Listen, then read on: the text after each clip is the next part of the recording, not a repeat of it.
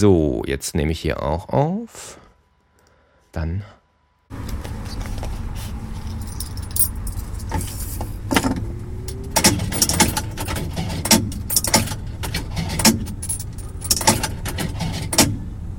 Muss mal das Fenster hier zumachen.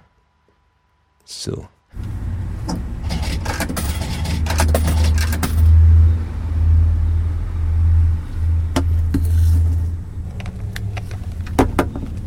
Prima, das war ein schönes Schlusswort. Dann würde ich hier einen Cut machen einfach. Und boah, wir haben eine Stunde und 17 Minuten aufgenommen hier. Ist ja Wahnsinn.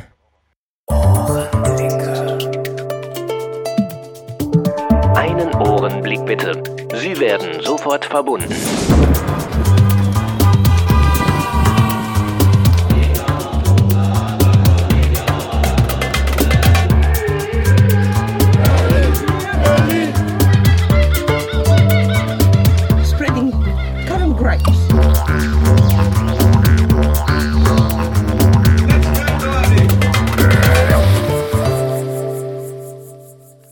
Hallo, liebe Lauschenden! Heute gibt es was ganz Besonderes. Eigentlich gibt's ja in fast jeder Ohrenblicke-Folge irgendwas Besonderes, aber diesmal gibt es weder Weißwurstsirenen noch Prärieamseln und schon gar keine Hörspiele über Hörspiele. Das Besondere an dieser Folge ist ein Gespräch mit jemandem, der gerade dort ist, wo ich vor sechs Jahren war, nämlich in Perth in Westaustralien. Wir, das heißt Britta, Poldi und ich, erreichten Perth am 16. April 2003 und Britta hat folgende Stichworte in unser Reisetagebuch gekritzelt. Die Sonne scheint, ein schöner Tag. Etwas spät kommen wir los und besichtigen Perth. Angenehme Atmosphäre, Palmen am Flussufer, Glockenturm. In der Innenstadt kostenlose Busse, Einkaufsstraßen mit Fußgängerzone und so weiter. Und mit Perth bin ich jetzt verbunden, live. Und ich sag mal Hallo Aaron. Hallo Jens, es ist mir eine Ehre, dass ich da sein darf. Dass du da sein darfst in Perth. Wie sieht Perth aus? Sieht's immer noch so aus, wie wir es damals kennengelernt haben? Also die Beschreibung stimmt perfekt, muss ich sagen. Ähm, die Fußgängerzone hört sich auch so an, wie du es gesagt hast. Auch die Busse sind immer noch kostenlos und auch den Glockenturm habe ich bereits gesehen. Also es, die Beschreibung stimmt eigentlich perfekt überein, ja. Du bist ja im November letzten Jahres nach Australien gereist. Was hat dich denn dorthin gezogen? Es war so, dass ich ja die letzten drei Jahre studiert habe und ich war nicht unbedingt ganz zufrieden. Ich war während dem Studium auch relativ faul und deswegen kam dann irgendwann mal eine entscheidende Prüfung, die ich hätte bestehen müssen, die ich dann leider nicht bestanden habe. Das war also ein bestimmter Nachmittag, wo mir dann diese Entscheidung vom Professor überbracht wurde. Und ein paar Tage vorher habe ich eigentlich schon die Entscheidung äh, gemacht, dass wenn diese Prüfung nicht klappen sollte, dass ich dann was grundlegend ändern muss in meinem Leben und dass ich mal was ganz anderes machen muss, dass ich, dass ich mein Leben um 180 Grad drehen muss. Und deswegen habe ich da schon ein paar Tage vorher entschieden, wenn die Prüfung nicht klappt, dann gehe ich ab nach Australien. Und dann war es eben so, dass ich die Entscheidung vom Professor überbracht bekommen habe. Und der nächste Schritt war dann am selben Tag noch, sich einen Reisepass ausstellen zu lassen, um praktisch dann den Weg zu ebnen, dass ich dann alles weitere veranlassen kann, dass ich nach Australien gehen kann. Also das war die grundlegende Entscheidung und es war einfach man kann jetzt fragen, warum Australien? Ähm, da würde ich darauf antworten, einfach möglichst weit weg. Das war so erstmal die grundsätzliche Entscheidung, ja. Mhm.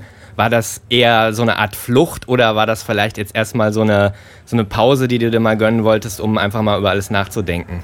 Ähm, in, in dem Moment wusste ich, glaube ich, noch gar nicht, was es ist, ob es eine Flucht ist oder nur eine Auszeit. Ich habe auch damals gesagt, wenn ich jetzt hier irgendwie einen tollen Job finden sollte im, im IT-Geschäft, dass ich dann auch vielleicht hier bleiben würde. Also in dem, in dem Moment wusste ich noch gar nicht, wie das weitergeht und, und wie die Zukunft überhaupt ausschaut. Also da habe ich auch ähm, bewusst das Ganze komplett offen gelassen damals. Und wie lange hast du damals geplant? Wie lange wolltest du dort bleiben? Äh, geplant waren erstmal zehn Monate. Das war mal so ein Anhaltspunkt, ähm, weil ich wusste, dass im äh, Oktober 2009 dann wieder die verschiedenen Studiengänge in Bayern losgehen. Und äh, das war jetzt so mal der, der Anhaltspunkt, wo ich gesagt habe, wenn ich irgendwas weitermache, dann auf jeden Fall oder dann wahrscheinlich wieder studieren. Und deswegen waren mal diese zehn Monate geplant, ja. Nun hatten sich deine Pläne jetzt etwas geändert. Du hast jetzt beschlossen, doch vorher nach Hause zu fliegen wieder. Aber da sprechen wir vielleicht später mal drüber. Lass uns erstmal über dein Projekt sprechen, das sich Australia nennt. Was genau verbirgt sich dahinter? Genau, Australia ist ja praktisch eine Wortneuschöpfung, setzt sich zusammen natürlich aus Australien und aus Augsburg. Das Augsburg ist mein, mein Heimatort, wo ich die letzten 25 Jahre verbracht habe. Und ähm, ich bin schon ganz lange Podcast-Hörer und äh, habe mir schon immer gedacht, es wäre mal toll, selber einen Podcast zu machen, aber so wie es halt viele Leute das Problem haben, dass sie nicht wissen, über was sie reden sollten. Und deswegen war das dann genau der richtige Punkt, wo ich gesagt habe, okay, jetzt machen wir nicht nur einen 180-Grad-Wandel in meinem Leben, jetzt machen wir auch noch einen Podcast. Und das war so ein großer Schritt für mich und ähm, bis jetzt bereue ich den nicht.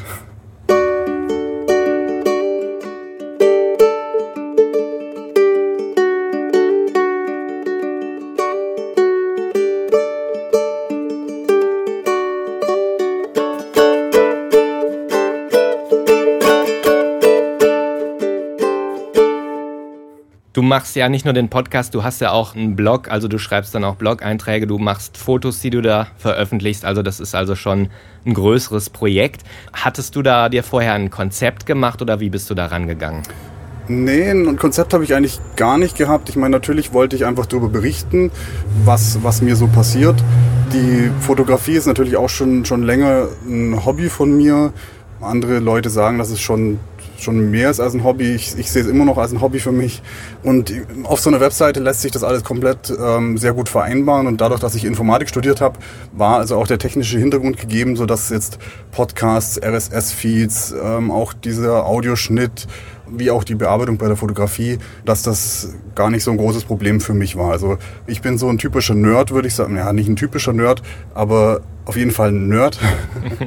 und deswegen ist mir diese ganze, dieser ganze Technikkram fällt mir relativ leicht. Und deswegen war dieses Projekt auch relativ leicht für mich umzusetzen, ja. Hm. Wenn du so eine Podcast-Folge aufnimmst, wie gehst du daran? Machst du dir da vorher äh, Gedanken oder? Ja, das Ganze hat sich eigentlich in den letzten Monaten ziemlich geändert, während die erste Folge ziemliches Gestammel war, wo ich fast jeden Satz einzeln eingesprochen habe und wo ich mir auch die Äs immer dann im Nachhinein rausgeschnitten habe, ähm, ist es inzwischen so, dass ich eigentlich nur noch ein ganz grobes Konzept habe. Das heißt, ich habe vielleicht so zwei, drei Stichpunkte im Kopf und dann rede ich eigentlich komplett drauf los. Es wird nur ganz selten was geschnitten. Also bei der letzten Folge war es eigentlich so, dass äh, vielleicht noch ein oder zwei Sachen ausgeschnitten wurden. Ansonsten ist es komplett ungeschnitten. Also eigentlich das Gegenteil von dem, was ich mache. Ich habe mal ein kleines Hörbeispiel, was mir aufgefallen ist in einer deiner Podcast-Folgen. Ich, ich höre da irgendwelche Geräusche ja. im Hintergrund oder was ist da los? Ähm, ja, es ist ja heute Sonntag, wo wir die Aufnahme machen. Da ist die berühmte Sunday Session in, in Perth.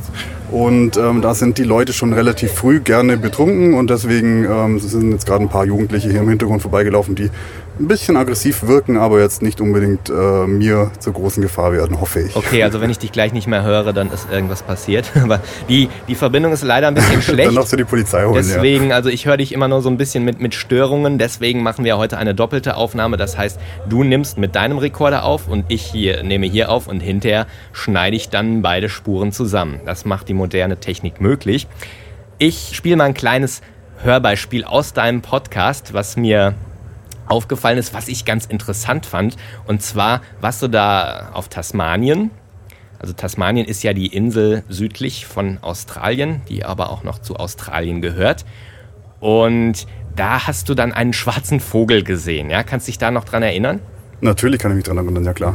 Und wir haben uns damals so ein Bestimmungsbuch über Vögel gekauft und ich wusste nach deiner Beschreibung wusste ich sofort, das ist ein äh, Yellow-tailed Black Cockatoo. Und das Lustige an dieser Aufnahme ist, dass da gerade jemand an dir vorbeigeht und der sagt auch was von Black Cockatoo. Ne? Und während du dich noch irgendwie fragst, was das wohl für ein Vogel ist. Ich fand das ganz witzig. Ich spiele das jetzt einfach mal für alle auch, die deinen Podcast noch nicht kennen, als Beispiel. Da knistert was. Ah, wow, ein Riesenpapagei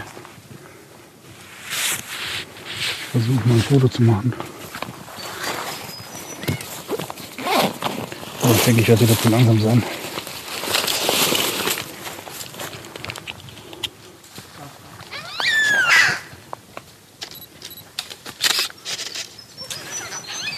Black cockatoo,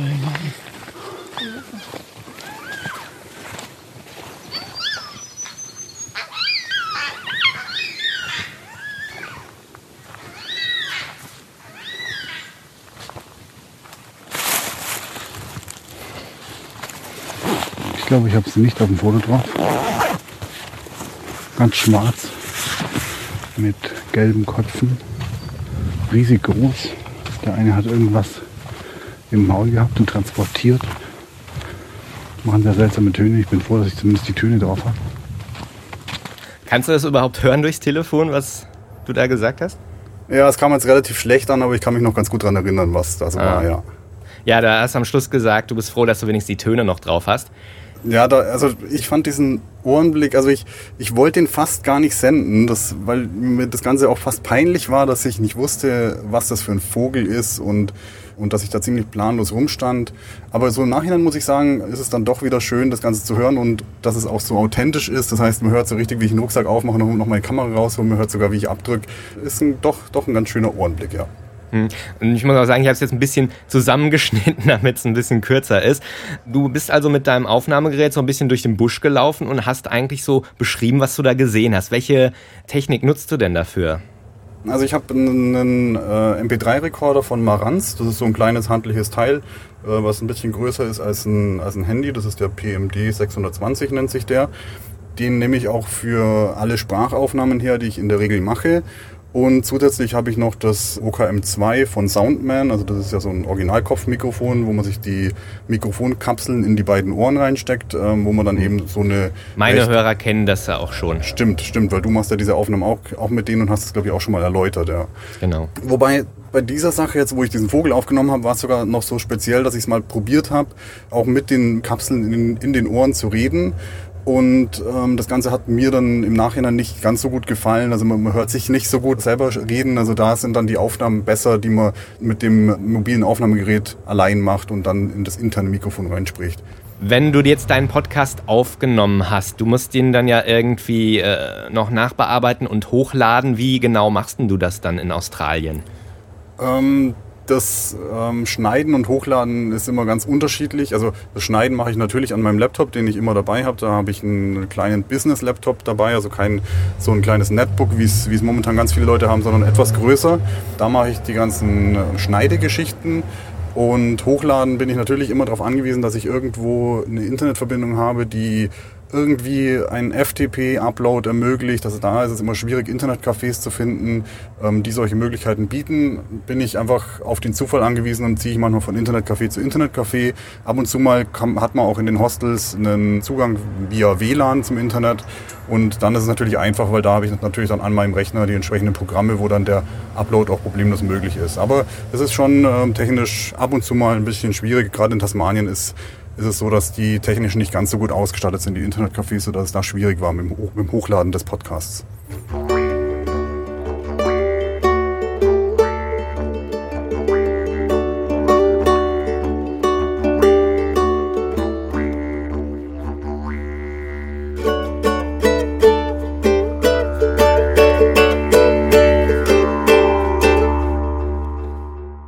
Ja, die Technik hat sich in den letzten Jahren auch noch ein bisschen äh, geändert. Vor allem das Internet hat sich noch ein bisschen weiterentwickelt. Ich war ja zuletzt 2003 in Australien, jetzt haben wir 2009. Inzwischen gibt es neue technische Möglichkeiten, auch mit der Heimat in Verbindung zu kommen.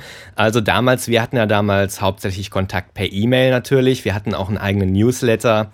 Das heißt, wir haben immer an unsere Freunde und Bekannten so eine Sammelmail dann geschrieben es gab natürlich auch das Telefon, ab und zu hat man mal angerufen oder natürlich äh, Postkarten geschrieben. Wie kommunizierst du denn, außer jetzt mit deinem Podcast, mit der Heimat? Ähm, also ich rufe immer noch ungefähr alle zwei, drei Wochen mal zu Hause an. Das ist so eine, so eine Sache, wo ich dann mal gerne mit meiner Mutter ein paar Minuten ähm, rede und mal austausche, was es so Neues gibt in der Familie und was es bei mir auch so Neues gibt, wie es mir geht. Ähm, weil im Podcast erzählt man dann die ganz privaten Geschichten dann doch nicht so gerne. Ähm, ansonsten ist es natürlich auch so, dass ich, ähm, was, wenn du jetzt gerade die technischen Möglichkeiten ansprichst, dass ich erstens mal ein, äh, eine australische Handykarte habe und ähm, zweitens dann auch so einen Datentarif zu dem Handy dazu habe. Und meine Mutter schaut immer regelmäßig auf meine Homepage und schaut dann immer, ob ich per Twitter schon was Neues geschrieben habe und ist dann immer glücklich, wenn innerhalb der letzten, was ich weiß nicht, zwölf Stunden was geschrieben wurde. Dann weiß sie, dass ich lebe und braucht sich keine Sorgen machen, weil meine Mutter ist, glaube ich, die, die sich immer die meisten Sorgen zu Hause macht.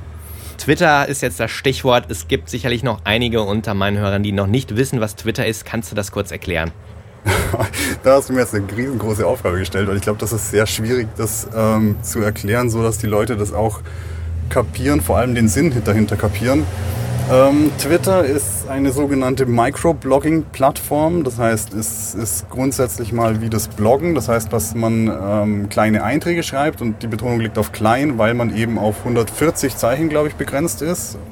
Das heißt, das sind so kleine ähm, SMS-formatige Nachrichten, ähm, die man abschickt und die dann auf dieser Twitter-Plattform erscheinen ich nutze es ja auch, denn den Sinn dahinter ja. habe ich selber auch nicht ganz verstanden, aber man kann praktisch darüber auch sehr schnell kurze Nachrichten austauschen, dass man, ja, man kann jemanden verfolgen, ne? man weiß genau, Richtig. was der gerade macht, wenn er das regelmäßig aktualisiert. Ne? Und das ist natürlich jetzt zum Beispiel für die daheimgebliebenen bei dir, die können dann immer sehen, wenn du da was reinschreibst, dann äh, solche Kurznachrichten wissen die, was du gerade tust oder je nachdem, was du da reinschreibst. Ne? Ich nutze genau. es ja auch für Ohrenblicke, vielleicht für meine Hörer interessant. Da mache ich hauptsächlich aber Infos jetzt über Projekte, die ich mache und hauptsächlich über mein Ohrenblick-Projekt.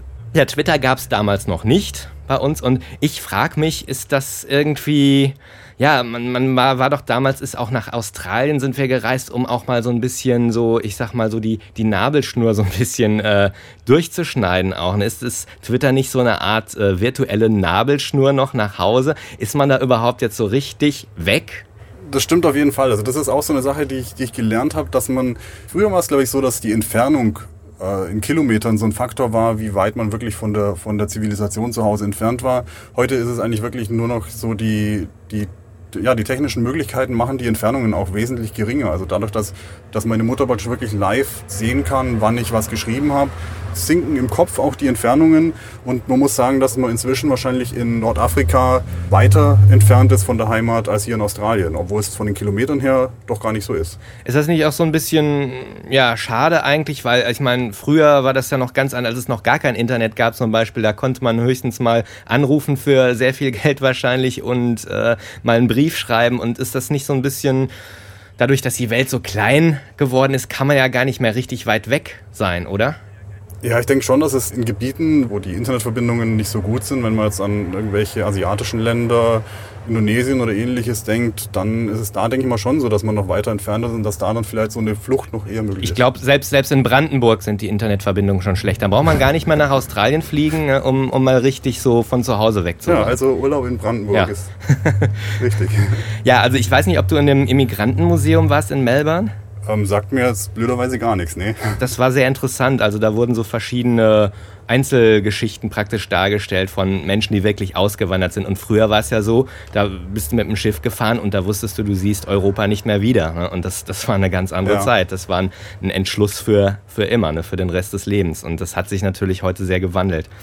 Ja. Ja, wo wir ja gerade ein bisschen am Philosophieren sind, ich habe einen kleinen Einspieler, wo du ein bisschen philosophisch geworden bist im Podcast. Ich, das fand ich sehr interessant. Du bist also, hast dann einen Spaziergang gemacht, das war auch noch auf Tasmanien und hast ein bisschen vor dich hin philosophiert. Der Schatten braucht für seine Existenz das Licht. Das heißt, damit es dunkel sein kann, muss es auch was Helles geben.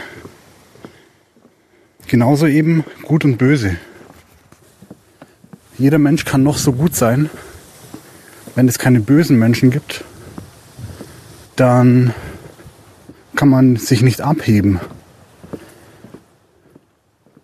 Das heißt, zur Existenz des guten Menschen muss es einen bösen Menschen geben. Und äh, umso böser der böse Mensch ist, umso besser ist der gute Mensch. Ist doch seltsam, oder? Ja, sehr interessante Gedanken, die du so hast. Ganz schön peinlich. peinlich? Also ich fand es sehr interessant, also, weil ich fand das mal eine sehr interessante Stelle, weil es ist einfach so, so laut mal zu denken und die halbe Welt hört mit sozusagen. Ja, stimmt. Wobei es mir in dem Moment, in dem Moment war es mir wahrscheinlich gar nicht so klar, dass die halbe Welt ähm, mithört. Vor allem, weil es ja da auch so war, dass ich ja einen längeren Marsch hinter mir und noch vor mir hatte und dass ich mich ein bisschen mit dem Wasser verkalkuliert hatte, sodass dieses Gemurmel dann vielleicht doch auch etwas aus einer bisschen komatösen Situation entstand. Ja, aber da entstehen ja meistens die interessantesten Gedanken. Also ich, ich kenne das ein bisschen aus meiner Folge 14 zum Beispiel, wo ich ja auch äh, teilweise in durchgemachten Nächten äh, ein paar komische äh, Sachen gemacht habe. Und da, ich ja. komme eigentlich zu einem ähnlichen Ergebnis, dass das äh, Schöne niemals existieren kann ohne das Hässliche oder, wie du sagst, Licht und Schatten. In Folge 16 habe ich was Ähnliches gesagt, dass man diese schönen oder diese schönen Ecken Australiens wirklich dann nur genießen kann, wenn man auch die, die unscheinbaren Gegenden gesehen hat und dass es auch die Durststrecken gibt. Und ist das nicht auch so ein Gefühl, dass man auf so einer Reise entwickelt oder wie siehst du das? Doch, also es ist auf jeden Fall so, ich bin, ich bin in den letzten 25 Jahren oder inzwischen schon 27 Jahren meines Lebens ähm, nicht wirklich viel in der Welt rumgekommen und habe äh, nicht viel mehr gesehen als Deutschland, muss ich sagen. Also ich war nicht so reiselustig und deswegen habe ich auch jetzt erst so, oder ich habe zumindest das Gefühl, dass ich meine Heimat erst jetzt richtig kennengelernt habe und, und zu schätzen gelernt habe. Also ähm, wenn ich jetzt teilweise im Internet irgendwelche Fotos von grünen Wiesen in Deutschland sehe, was meine Freunde so momentan zu Hause äh, produzieren, dann lernt man erstmal schätzen und dann äh, wird einem erstmal bewusst, wie schön eigentlich auch Deutschland ist und wie anders oder anders schön ähm, Australien ist.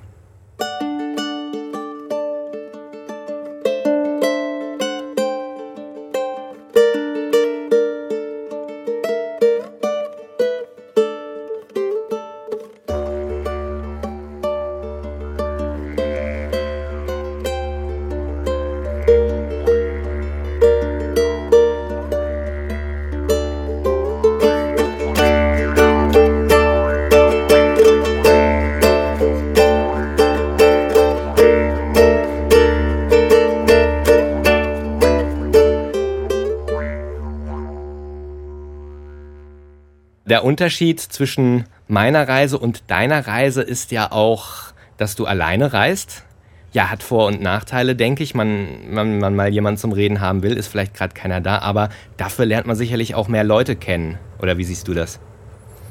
Das ist, denke ich mal, auf jeden Fall so. Also man merkt schon, dass die Leute, die in den Hostels ähm, zu zweit oder gar in größeren Gruppen ankommen, ähm, dass die erstens mal gar nicht so den Kontakt suchen und zweitens auch ähm, schlechter den Kontakt bekommen.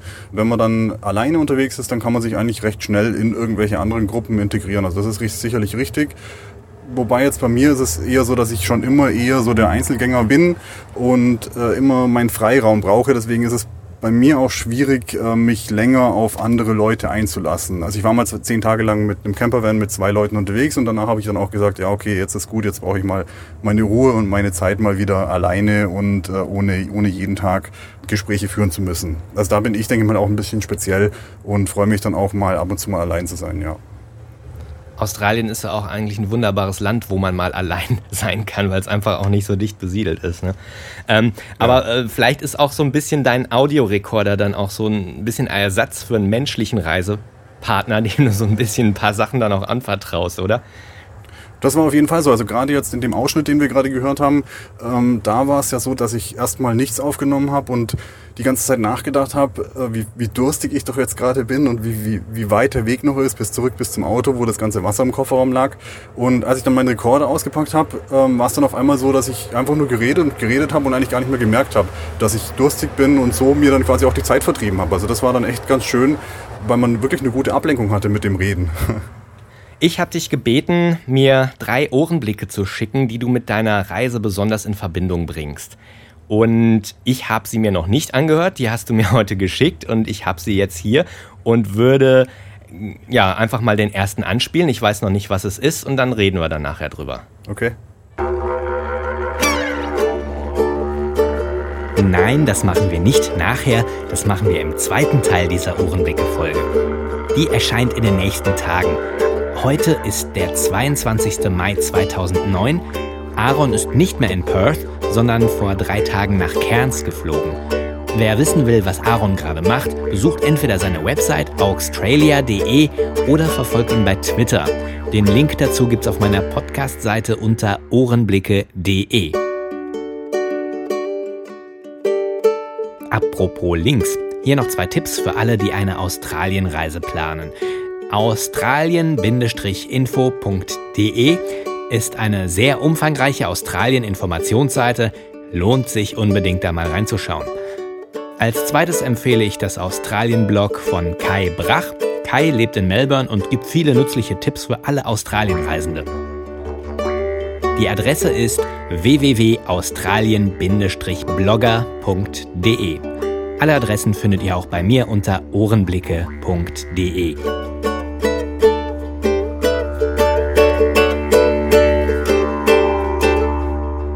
In Teil 2 reden wir nicht nur über eingefangene Ohrenblicke, sondern auch über von Krokodilen verspeiste Touristinnen, mutierte Folklore und den Klang von Ampeln. In der Zwischenzeit könnt ihr Aaron und mich mit Kommentaren oder E-Mails bombardieren. Wir freuen uns über Feedback. Bis dann und haltet immer schön die Lauscher offen.